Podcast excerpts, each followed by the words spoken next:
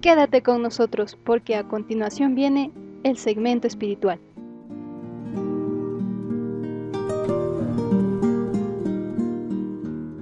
Cuando era un joven misionero, el elder Orson Whitling, que más tarde prestó servicio en el quórum de los doce apóstoles, tuvo un sueño tan intenso que cambió su vida para siempre. Más adelante escribió lo siguiente. Una noche soñé que me hallaba en el huerto de Getsemaní, presenciando la agonía del Salvador.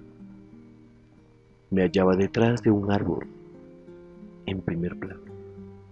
Jesús en compañía de Pedro, Santiago y Juan, pasó por una pequeña portezuela situada a mi derecha, y luego de dejar a los tres apóstoles allí, y después de decirles se arrodillaran y oraran, él se fue hacia el otro lado, donde también se arrodilló y oró. Padre mío, si es posible, pase de mí esta copa, pero no se haga como yo quiero, sino como tú. Mientras oraba, las lágrimas le bañaban el rostro, que se hallaba en dirección a mí, tanto que me conmovió lo que estaba presenciando, que también lloré, movido por la lástima que en mí provocaba su gran pesar. Todo mi corazón estaba con él.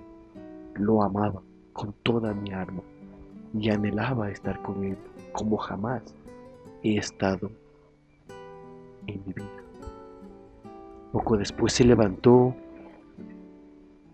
caminó hasta donde los apóstoles estaban arrodillados y dormidos. Los sacudió con dulzura, los despertó y con un tono de tierno reproche totalmente desprovisto de la menor intención de ira o reprimenda, les preguntó si acaso no podían velar con él al menos una hora. Regresó a su sitio, oró de nuevo y volvió para encontrarlos nuevamente dormidos. Una vez más los despertó, los amonestó y volvió a orar como lo había hecho antes. Eso sucedió en tres ocasiones, hasta que me familiaricé perfectamente con su apariencia, su rostro, su forma y sus movimientos. Era de estatura noble y porte majestuoso, como el Dios que fue y es, pero a la vez manso y humilde como un. De repente, la situación pareció cambiar. Ahora, ya había tenido lugar la crucifixión y el Salvador, junto con esos tres apóstoles, se encontraban en grupo a mi izquierda. Estaban a punto de partir y de ascender al cielo. Ya no pude más soportarlo. Salí corriendo detrás del árbol. Caí a sus pies. Me abracé a sus rodillas y le supliqué que me llevara con él. Jamás olvidaré la forma tierna y bondadosa en que se me inclinó, me levantó y me abrazó.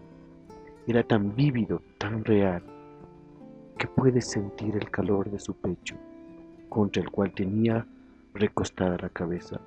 Entonces me dijo, Hijo mío, ellos han terminado su obra y pueden acompañarme, pero tú debes quedarte y terminar la tuya.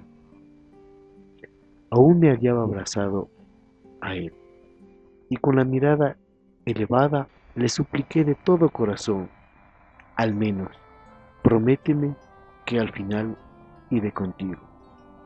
Sonrió dulce y tiernamente y dijo, eso dependerá totalmente de ti.